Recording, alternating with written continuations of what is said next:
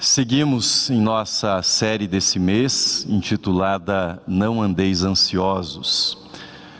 No domingo passado, eu mencionei para vocês a definição do renomado médico John Kabat-Zinn a respeito de ansiedade.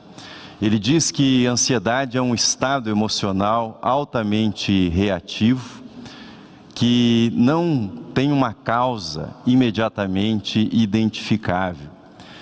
E esse estado emocional altamente reativo, ele conduz a uma sensação generalizada de agitação, de insegurança, e você não consegue identificar o que está causando, ou quando identifica, percebe que pode ser causado por praticamente qualquer coisa.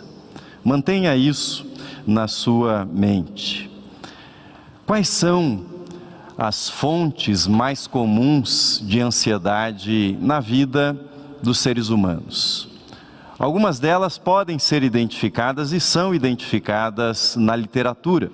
Mudanças, por exemplo, uma mudança de trabalho, uma mudança de cidade, uma mudança de país, quando nós enfrentamos mudanças, isso pode funcionar como um gatilho para disparar esse estado emocional de ansiedade.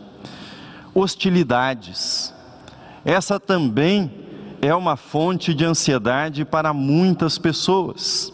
Seja o chamado bullying na escola, que causa ansiedade em tantas crianças, tantos adolescentes, ou aquele parente que você encontra de vez em quando no almoço de família, mas que sempre tem uma alfinetada. E você já começa a ficar ansioso antes do almoço, antes do encontro, porque vai levar aquela alfinetada. Ou algo mais grave, a hostilidade na forma da violência urbana que causa ansiedade em tantas pessoas quando precisam sair para as ruas para fazerem alguma tarefa, para realizarem o seu trabalho do dia a dia. Outro gatilho de ansiedade, intrigas. Viver num ambiente recheado de intrigas, seja um ambiente familiar, um ambiente de trabalho, também funciona como gatilho para a ansiedade a pessoa se põe a pensar: o que estão dizendo a meu respeito? Será que isso vai afetar a minha vida? E ao pensar esse tipo de coisa, acaba entrando num estado de ansiedade. Se tomarmos então as mudanças, as hostilidades, as intrigas, nós temos uma espécie de super coquetel que dispara a ansiedade na nossa vida. Mantenha essas coisas em sua mente e agora abra a palavra de Deus comigo no livro do profeta Daniel, capítulo 3, onde nós leremos a partir do versículo 14 até o versículo 30. Daniel, capítulo 3, do versículo 14 até o versículo 30. Nós faremos essa leitura alternadamente a faremos em pé. Daniel capítulo 3, do versículo 14 até o versículo de número 30, faremos a leitura alternadamente. Assim está escrito na palavra de Deus no livro do profeta Daniel, capítulo 3, versículo 14. Falou Nabucodonosor e lhes disse: é verdade, ó Sadraque, Mesaque e Abidinego, que vós não servis a meus deuses, nem adorais a imagem de ouro que levantei? Agora, pois, estáis dispostos, e quando ouvides o som da trombeta, do pífaro, da cítara, da harpa, do saltério, da gaita de foles, prostrai-vos e adorai a imagem que fiz, porém, se não a adorardes, sereis no mesmo instante lançados na fornalha de fogo ardente. E quem é o Deus que vos poderá livrar das minhas mãos? Responderam Sadraque, Mesaque e Abidinego ao rei: Ó Nabucodonosor, quanto a isto, não necessitamos te responder. Se o nosso Deus, a quem servimos, quer livrar-nos, ele nos livrará da fornalha de fogo ardente e das tuas mãos, ó Rei. Se não, fica sabendo, ó Rei, que não serviremos a teus deuses, nem adoraremos a imagem de ouro que levantaste. Então Nabucodonosor se encheu de fúria e, transtornado o aspecto do seu rosto contra Sadraque, Mesaque e Abidinego, ordenou que se acendesse a fornalha sete vezes mais do que se costumava ordenou aos homens mais poderosos que estavam no seu exército que atassem a Sadraque, Mesaque e Abidinego e os lançassem na fornalha de fogo ardente. Então, estes homens foram atados com seus mantos, suas túnicas e chapéus e suas outras roupas e foram lançados na fornalha sobremaneira acesa porque a palavra do rei era urgente e a fornalha estava sobremaneira acesa. As chamas do fogo mataram os homens que lançaram de cima para dentro a Sadraque, Mesaque e Abdinego. Estes três homens, Sadraque, Mesaque e Abdinego, caíram atados dentro da fornalha sobremaneira acesa. Então o rei Nabucodonosor se espantou e se levantou depressa e disse aos seus conselheiros: Não lançamos nós três homens atados dentro do fogo? Responderam ao rei: É verdade, ó rei. Tornou ele e disse: Eu, porém, vejo quatro homens soltos que andam passeando dentro do fogo, sem nenhum dano, e o aspecto do quarto é semelhante a um filho dos deuses. Então, se chegou Nabucodonosor à porta da fornalha, sobremaneira acesa, falou e disse: Sadraque, Mesaque, Abidinego, servos do Deus Altíssimo, saí e vinde. Então, Sadraque, Mesaque e Abidinego saíram do meio do fogo.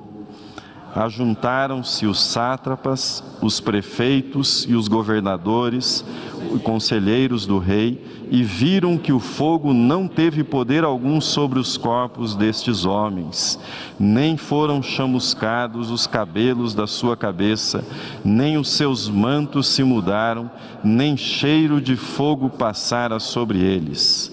Falou Nabucodonosor e disse: Bendito seja o Deus de Sadraque, Mesaque e Abidinego, que enviou o seu anjo e livrou os seus servos que confiaram nele pois não quiseram cumprir a palavra do rei, preferindo entregar o seu corpo a servirem e adorarem a qualquer outro Deus, senão ao seu Deus.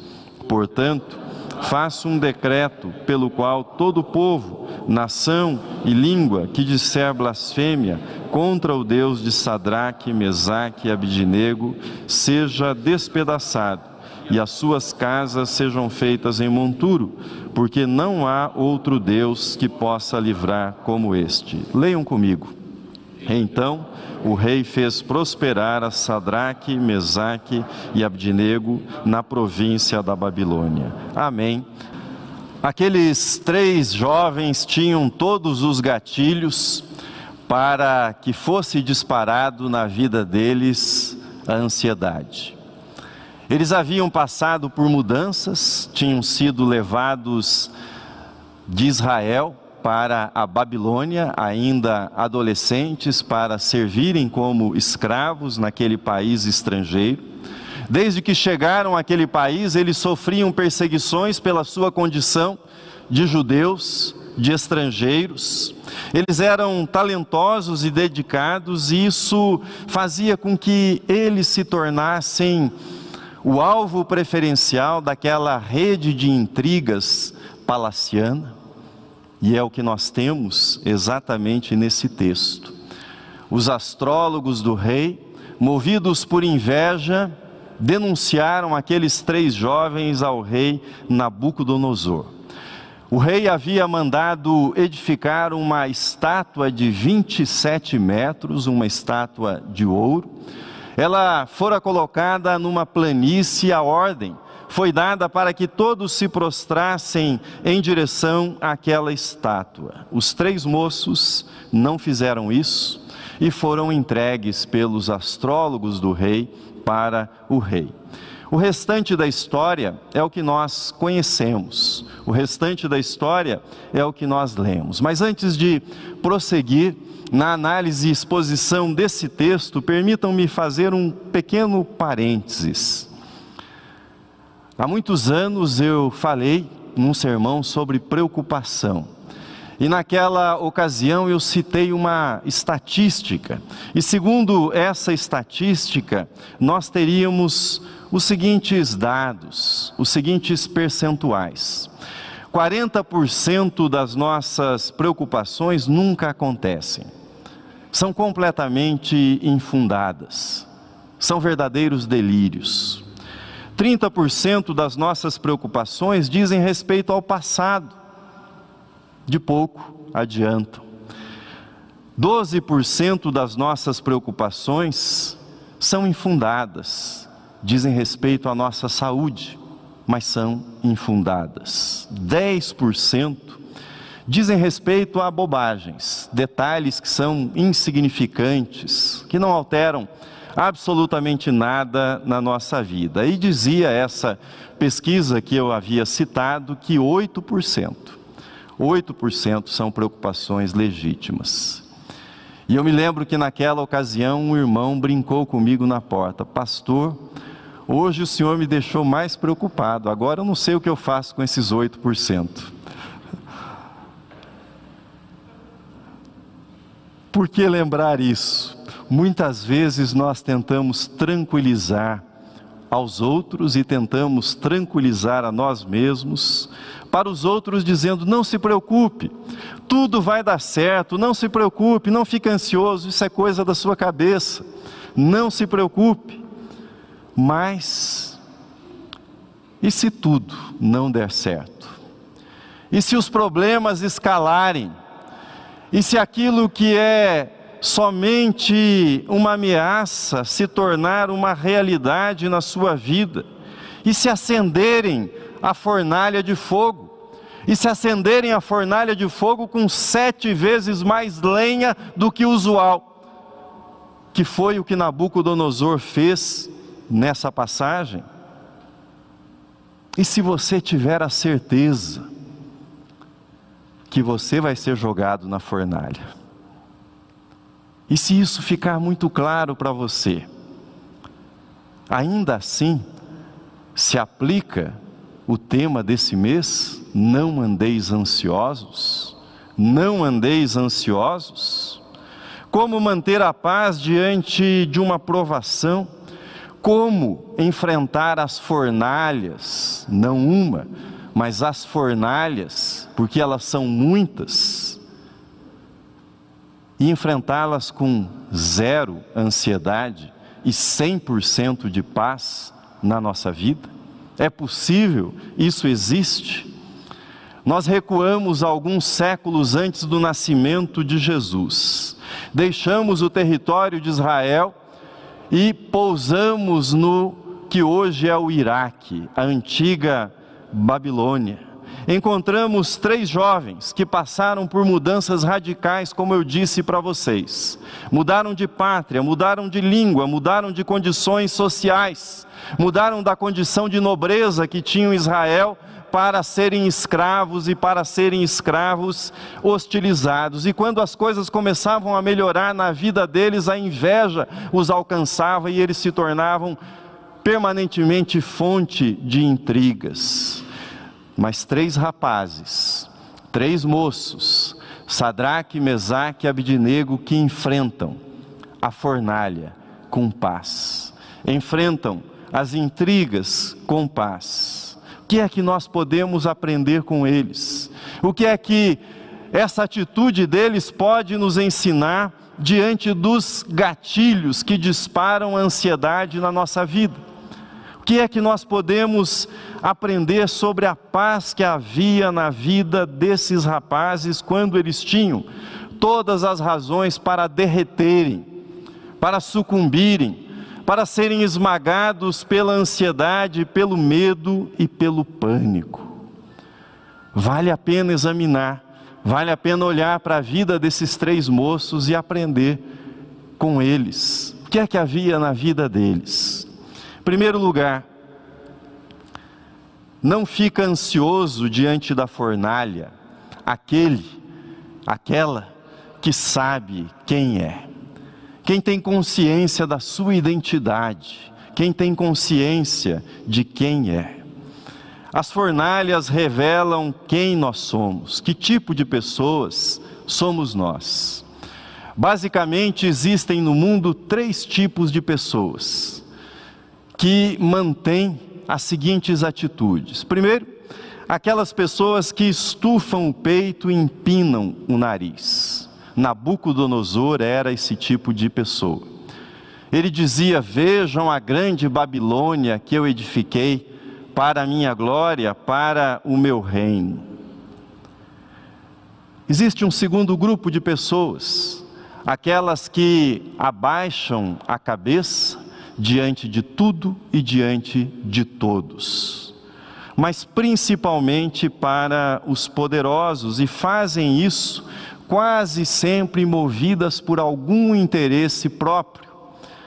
Não seguiam por convicções, seguiam por conveniências. Os homens que correram para o rei para falar a respeito daqueles três jovens eram desse tipo de gente, sempre buscando uma oportunidade conveniente. Mas há um terceiro grupo, aquelas pessoas que ficam em pé e de cabeça erguida, e em paz, em paz. Quem adora somente a Deus, respeita os seus semelhantes e respeita a si mesmo, porque adora somente a Deus. Quem adora somente a Deus não precisa desprezar os outros, não precisa dedurar os outros como fizeram os astrólogos o contraste é gritante. Todos se jogaram aos pés da estátua de ouro de Nabucodonosor, exceto aqueles três jovens. Por que eles não cederam? Por que eles não se curvaram diante da imagem de Nabucodonosor? Eles não fizeram isso porque eles quebrariam o mandamento da lei de Deus: não terás outros deuses diante de mim, não farás para ti imagem de escultura, não adorarás estas imagens. A fornalha é enfrentada sem ansiedade, ela é enfrentada com coragem, quando nós sabemos o tipo de pessoa que somos e quais são os nossos compromissos e quem é o nosso Deus. Onde está a nossa identidade? Onde está o nosso coração? Sou uma pessoa que me levanto diante das circunstâncias difíceis ou me curvo diante das ameaças dos reis do nosso tempo? Das circunstâncias do nosso tempo, das imagens de ouro desse mundo que se apresentam, que são levantadas em muitos lugares. Ouça o que escreveu o profeta Isaías: Tu, Senhor, conservarás em perfeita paz aquele cujo propósito é firme, porque ele confia em ti. Essa era a fonte de paz na vida daqueles três jovens. Paz diante das mudanças, paz diante da fornalha, paz diante das intrigas, paz dentro da fornalha. Propósito firme em Deus dava para eles um senso de identidade, eles sabiam quem eram. Em segundo lugar, não fica ansioso diante da fornalha aquele que sabe de que tipo é a sua fé. Talvez você se pergunte, mas existe mais de um tipo de fé? Na verdade, a fé é a confiança em Deus, mas nessa confiança em Deus, nós passamos por níveis diferentes. E é possível dizer que existe uma fé, uma fé que ela está centrada na necessidade, no pedido e no resultado. Alguma coisa de errado com isso? Não. Foi Jesus quem nos ensinou que pedíssemos e que pedíssemos com insistência aquilo de que necessitamos. O problema é quando nós estacionamos nesse estágio quando a nossa fé só tem essa dimensão, quando a nossa fé só tem essa face, a face do pedido e a espera, a expectativa do resultado. Nós precisamos passar para o estágio seguinte da fé, que era o estágio que esses moços conheciam, e o estágio que o próprio Jesus nos mostra na sua vida, quando ele orou para o Pai, dizendo: Pai, se possível, passe de mim este cálice, todavia não seja como eu quero, mas como tu queres. Essa é a etapa da fé necessidade, que lida com a necessidade, que formula o pedido mas que ultrapassa o resultado e abraça a própria entrega. Não só a entrega do pedido, não só a entrega da necessidade, mas a entrega de si mesmo nas mãos de Deus, da sua própria vida. Os três amigos de Daniel disseram para o rei: disseram para o rei que o Deus que eles serviam era o Deus que tinha poder para livrá-los da mão do rei. Era o Deus que tinha poder para livrá-los de qualquer coisa, mas se Deus não os livrasse, eles disseram: se não, se não, fica sabendo, ó Rei, que não serviremos aos teus deuses, nem adoraremos a imagem de ouro que levantaste.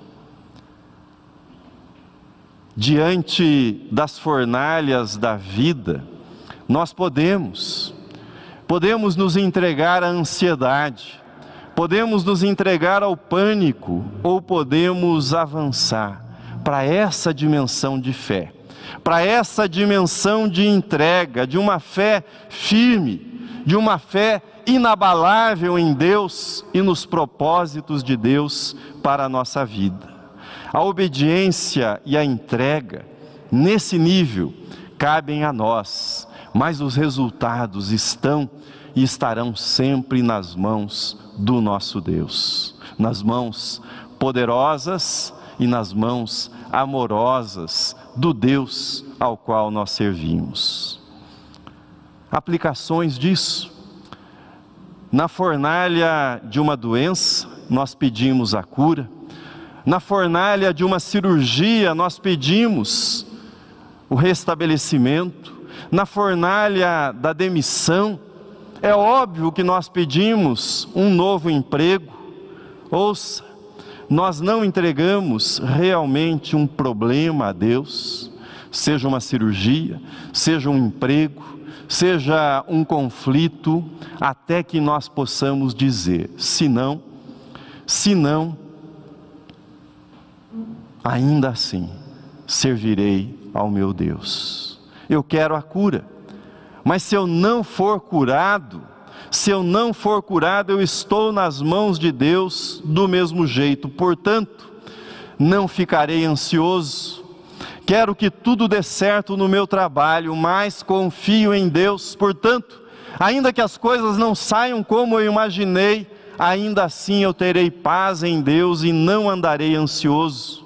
Quando as mãos dos poderosos deste mundo te lançarem na fornalha, te jogarem na fornalha mais aquecida, quando as circunstâncias sobre as quais você não tem controle lançarem você na fornalha, saiba, saiba que essa fé, essa fé que te leva para esse nível de confiança em Deus, completa, total, plena, que faz com que você se coloque nas mãos de Deus, é essa fé que o livrará das garras da ansiedade, do poder da ansiedade sobre a sua vida. É esse tipo de fé que Deus nos dá. É esse tipo de fé com o qual Ele nos abençoa em todas as circunstâncias da nossa vida. Em terceiro lugar, não fica ansioso diante da fornalha aquele que sabe quem é o seu Deus, aquele que conhece o seu Deus. Ouça o que nós lemos no capítulo 3. Palavras de Nabucodonosor. Não lançamos nós três homens atados dentro do fogo? Responderam ao rei: É verdade, ó rei. Tornou ele e disse: Eu, porém, vejo quatro homens. Não só isso, vejo quatro homens soltos. Não só isso, passeando dentro do fogo. Passeando dentro do fogo. E o aspecto do quarto é semelhante a um filho dos deuses. Que coisa extraordinária. Que coisa extraordinária. Deus caminha com você no fogo. Por isso, você não precisa ficar ansioso. Deus caminha com você no fogo.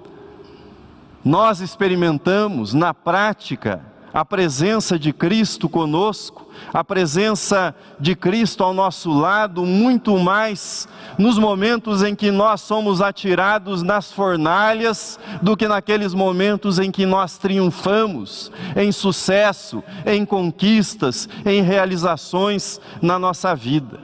Exemplos. Você já esteve numa maca de hospital? Eu não sei se há sentimento maior de impotência. Ser empurrado numa maca num corredor de hospital, olhando para o teto e entrando numa sala de cirurgia, mas Jesus está lá. Quando você passa por isso, isso é uma fornalha na sua vida.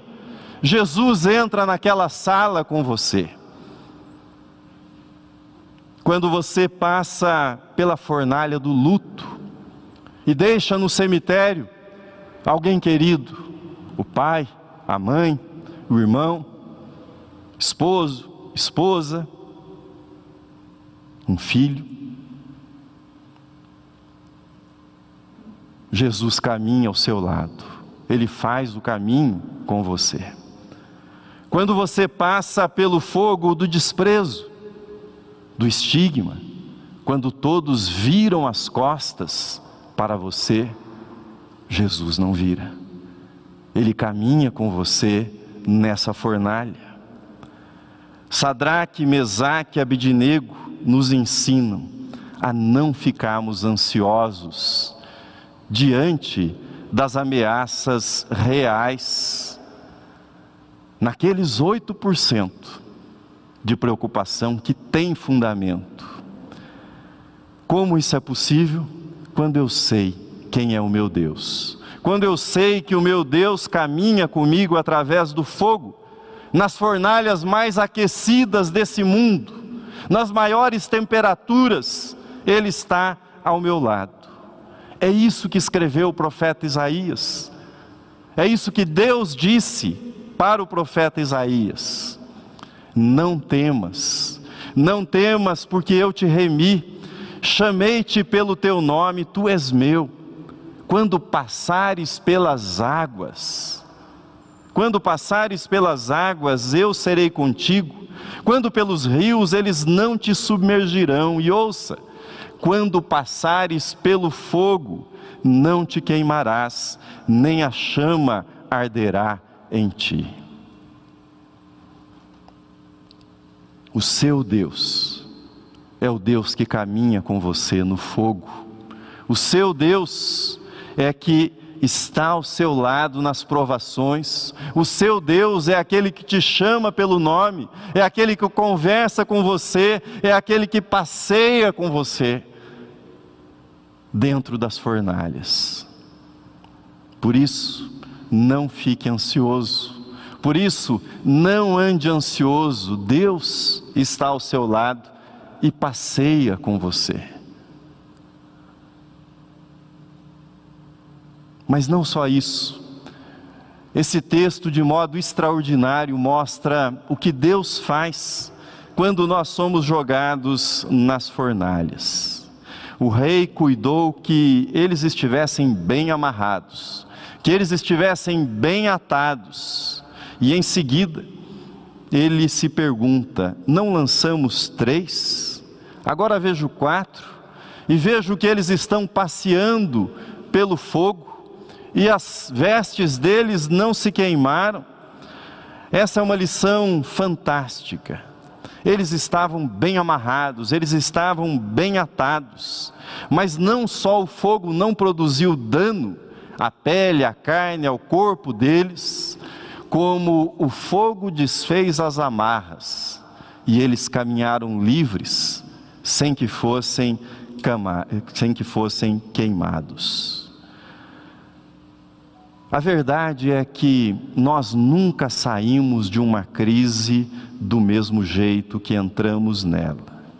Mas a crise, ela é sempre uma oportunidade para queimar as amarras, para desfazer os laços, para eliminar aquilo que nos trava, aquilo que nos segura e para nos ensinar a andar com as coisas que são essenciais na nossa vida. Foi isso que o fogo fez na vida daqueles três jovens. Por isso, quando você estiver na fornalha, não fique ansioso. Saiba que Deus está eliminando da sua vida aquilo que é desnecessário, que Deus está deixando, que Deus fará com que você aprenda a caminhar ainda em maior liberdade em Cristo Jesus. Jesus não só caminha ao seu lado, mas ele o liberta de um modo misterioso, de um modo maravilhoso, de tudo aquilo que representava uma amarra, um travamento na sua vida antes da fornalha. Pergunto para você: o que é que nesse momento está amarrando a sua vida? O que é que está prendendo você? que é que está limitando os seus passos? Quais são as preocupações que o impedem de caminhar? Às vezes, Deus livra uma pessoa da fornalha, mas na maioria das vezes o livramento vem por meio da fornalha. Por isso, não fique ansioso, confie em Deus, confie nos planos de Deus e, sobretudo, aproveite a presença de Deus e o passeio com Deus dentro da fornalha. Falou Nabucodonosor e disse: Bendito seja o Deus de Sadraque, Mesaque e Abidinego que enviou o seu anjo e livrou os seus servos que confiaram nele, pois não quiseram cumprir a palavra do rei, preferindo entregar o seu corpo a servirem e adorarem a qualquer outro Deus, senão ao seu Deus o rei reconheceu que eles haviam preferido entregar a própria vida, abrir mão das convicções que tinham. Eles preferiram a fornalha à negação da fé. Mas o centro dessa história não é Nabucodonosor. O centro dessa história não são esses três amigos de Daniel, o centro dessa história é Deus. O centro dessa história é Deus e o seu poder em todas as circunstâncias da nossa vida. Esse é o coração dessa história. Quando uma pessoa confia em Deus de todo o seu coração, Deus faz da vida dessa pessoa. Isso inclui as fornalhas, isso inclui as provações, isso inclui as dores, isso inclui as lágrimas. Faz da vida dessa pessoa um testemunho para a glória e louvor do nome dele. Termino. Ambientes hostis, lugares cheios de intrigas, pessoas soberbas, ameaças continuarão funcionando como gatilhos que disparam a ansiedade na nossa vida. Afinal de contas, somos seres humanos. Fornalhas continuarão sendo acesas pelo mundo afora, acesas para queimar aqueles que não se curvam, não se curvam diante dos ídolos de todos os tempos dinheiro, poder, prazer, ostentação e tantas outras coisas semelhantes a essas. Mas o cristão, o cristão enfrenta com paz, o cristão enfrenta esses gatilhos de ansiedade com paz, porque sabe quem é sabe quem é em Cristo Jesus, sabe qual é a sua fé, sabe em quem ele tem crido, por isso tem paz em todas as circunstâncias. Sabe que não precisa viver ansioso, porque mesmo que Deus não o livre da fornalha, Deus estará lá dentro. Deus estará ao seu lado, lá dentro da fornalha. Quais são os seus motivos de ansiedade? Que é que tem disparado ansiedade na sua vida? Qual é a fornalha da sua vida hoje, nesse tempo, nessa fase, nessa etapa? Seja ela qual for, não tema, Jesus está com você. Jesus sempre estará com você.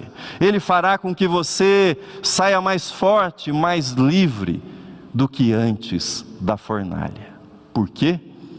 Porque dele e por meio dele e para ele são todas as coisas. A ele, pois, a glória eternamente. Amém.